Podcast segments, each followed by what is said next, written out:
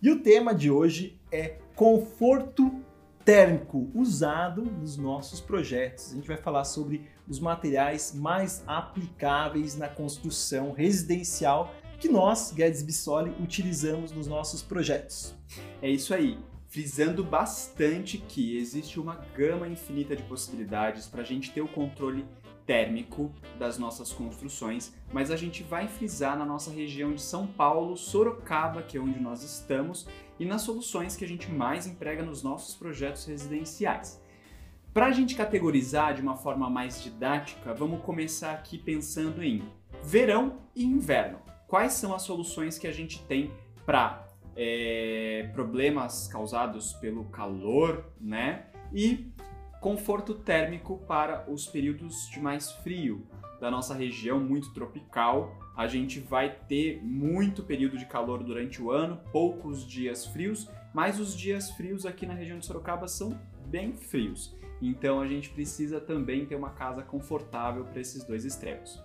É isso aí. Então, no verão, nesse dia bem quente, eu acho que algo mais importante da gente ter num projeto que é elaborado do início ao fim é a pré-instalação do ar-condicionado. Mesmo que você não faça a instalação do aparelho do ar-condicionado, você tenha na sua casa já na construção é, a instalação do ponto de dreno e do ponto de elétrica, para que você não tenha que quebrar toda a parte de parede depois e você fazer a instalação da condensadora e da evaporadora. evaporadora, que é, que é a parte também que a gente precisa ver como fica na estética da casa.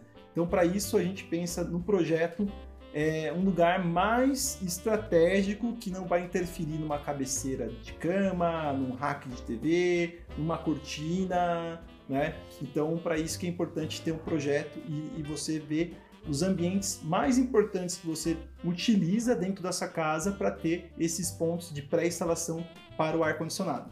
Nossa, mas um arquiteto falando sobre o uso de ar-condicionado, como assim? Sim, gente, é uma realidade. A gente precisa de ar-condicionado hoje em dia. O que vai mudar é a eficiência que ele desempenha e a energia que você está usando para isso. Então, para quem não assistiu ainda, assista um vídeo que a gente fala sobre energia fotovoltaica.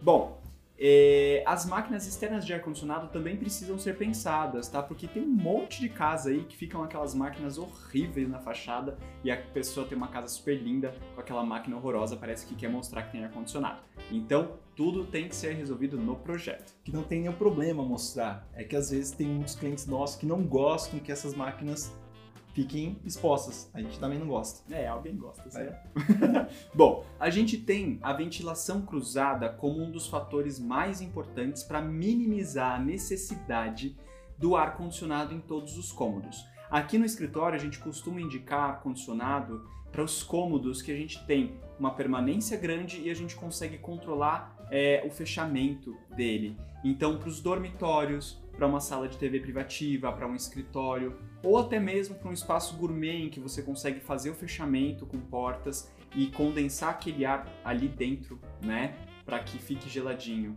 É, em pé direito alto, a melhor solução é a gente controlar isso através das aberturas, com a entrada de luz controlada e com o, a ventilação cruzada. O que é a ventilação cruzada, que a gente sempre fala, né? É realmente o que isso significa. É você ter duas aberturas em extremos diferentes, alinhadas com a ventilação predominante na sua região, para que a gente tenha essa ventilação constante dentro da casa. E lembrando que o próprio pé direito alto, ele já trabalha com a inversão térmica, ou seja, o ar quente tende a subir e o ar frio tende a descer. Então, como o pé direito alto tem uma altura grande, você vai sempre estar convivendo numa altura em que a temperatura está mais amena.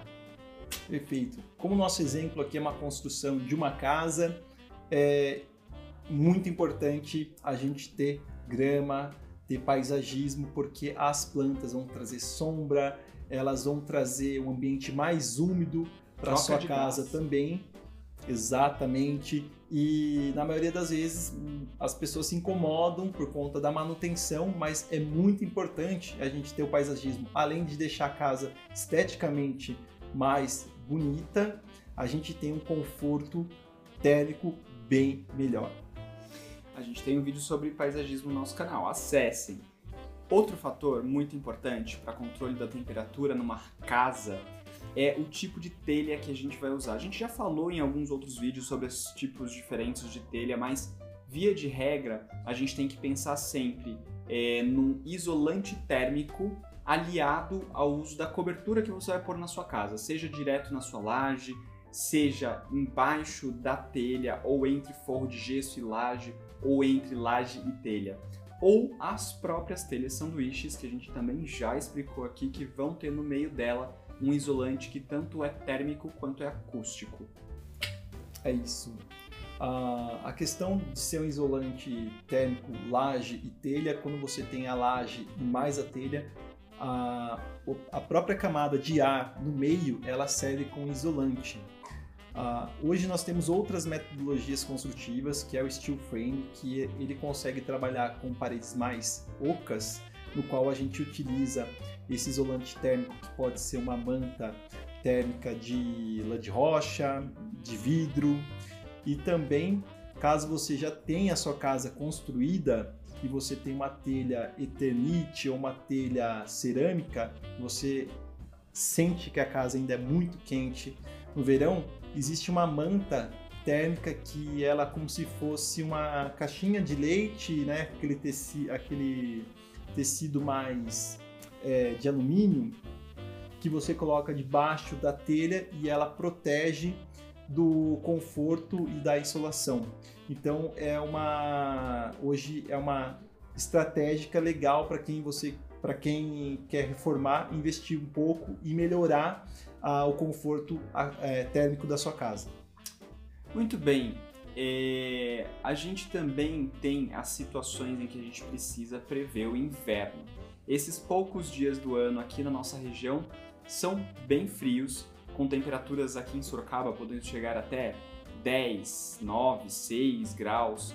E a gente precisa, por exemplo, usar soluções para os pisos que geralmente são os porcelanatos na maior parte da casa, com soluções mais quentes, soluções mais agradáveis termicamente falando.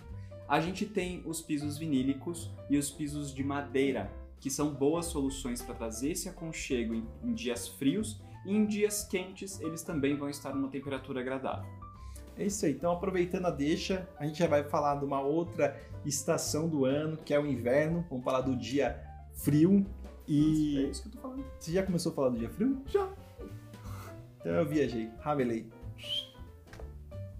Vou falar de fogo, né? vou falar, já, já que eu dei uma ramelada, vou falar de fogo.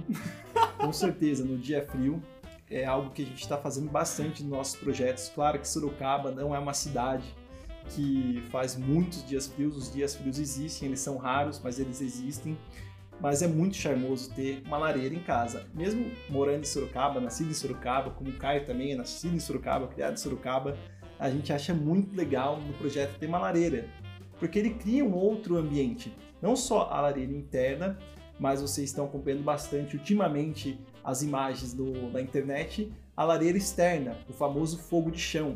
Nele você pode trabalhar de diversas maneiras, sobre solo, rebaixado, Pode ser a gás, pode ser a álcool, pode ser a lenha. É isso aí. E ele proporciona também o maior uso do seu quintal no dia frio. Então você faz com que as pessoas vão para o quintal, porque geralmente quando você está no inverno todo mundo quer ficar junto, né? E você tem um espaço enorme de quintal investido no paisagismo. Quando você coloca um foguinho, parece que as pessoas aproveitam mais esse espaço e a casa também aumenta. É isso aí, galera. Natal no Brasil não tem neve, mas tem amor, tem carinho, tem aconchego e tem Guedes e Viçória. Eu pensei que você ia falar fogo. Por último, uma solução que a gente já falou sobre os dias quentes, que podem ser usadas para os dias frios, são os, os isolantes térmicos, que podem ser, como o Gui já falou, as mantas de lã de rocha, de lã de vidro, onde você vai prever isso em projeto, entre paredes, e vai fazer esse controle térmico. Também temos os forros de madeira para o teto, que trazem um aconchego nos dias frios e ficam esteticamente muito bonitos o ano inteiro. É isso. Além do forro de madeira, madeira, nós temos o forro de alumínio que imita madeira, o forro de PVC que imita madeira, porque não só a questão do material, mas a sensação ela é muito importante. Então, outros vídeos anteriormente a esse nós falamos sobre iluminação, falamos sobre a questão da iluminação de LED de lâmpada fria, lâmpada quente, e a lâmpada quente também traz essa sensação mais é, de conforto térmico no, no inverno, de aconchegante, mais quentinho. E é isso, gente. Espero que vocês tenham gostado desse vídeo. Jingle Bell, Jingle Bell, nesse 2020 muito louco, está chegando o Natal. Até o próximo vídeo, ao próximo vídeo do canal. Não se esqueçam de clicar no inscreva-se, de indicar esse canal para seus amigos se vocês gostaram. Clica no sininho, porque afinal de contas é Natal! Muito obrigado vocês que tiveram paciência de assistir todos esses vídeos e indique para os amigos. Vamos ver se ano que vem a gente com- começa a crescer mais nosso canal e fazer mais conteúdo para vocês. Sem dúvida, agora com patrocinadores a gente vai, ó, bombar. E com vocês que sempre nos acompanham. Muito obrigado e até ano que vem. Até ano que vem. Um feliz Natal e um feliz ano novo. Tchau, tchau.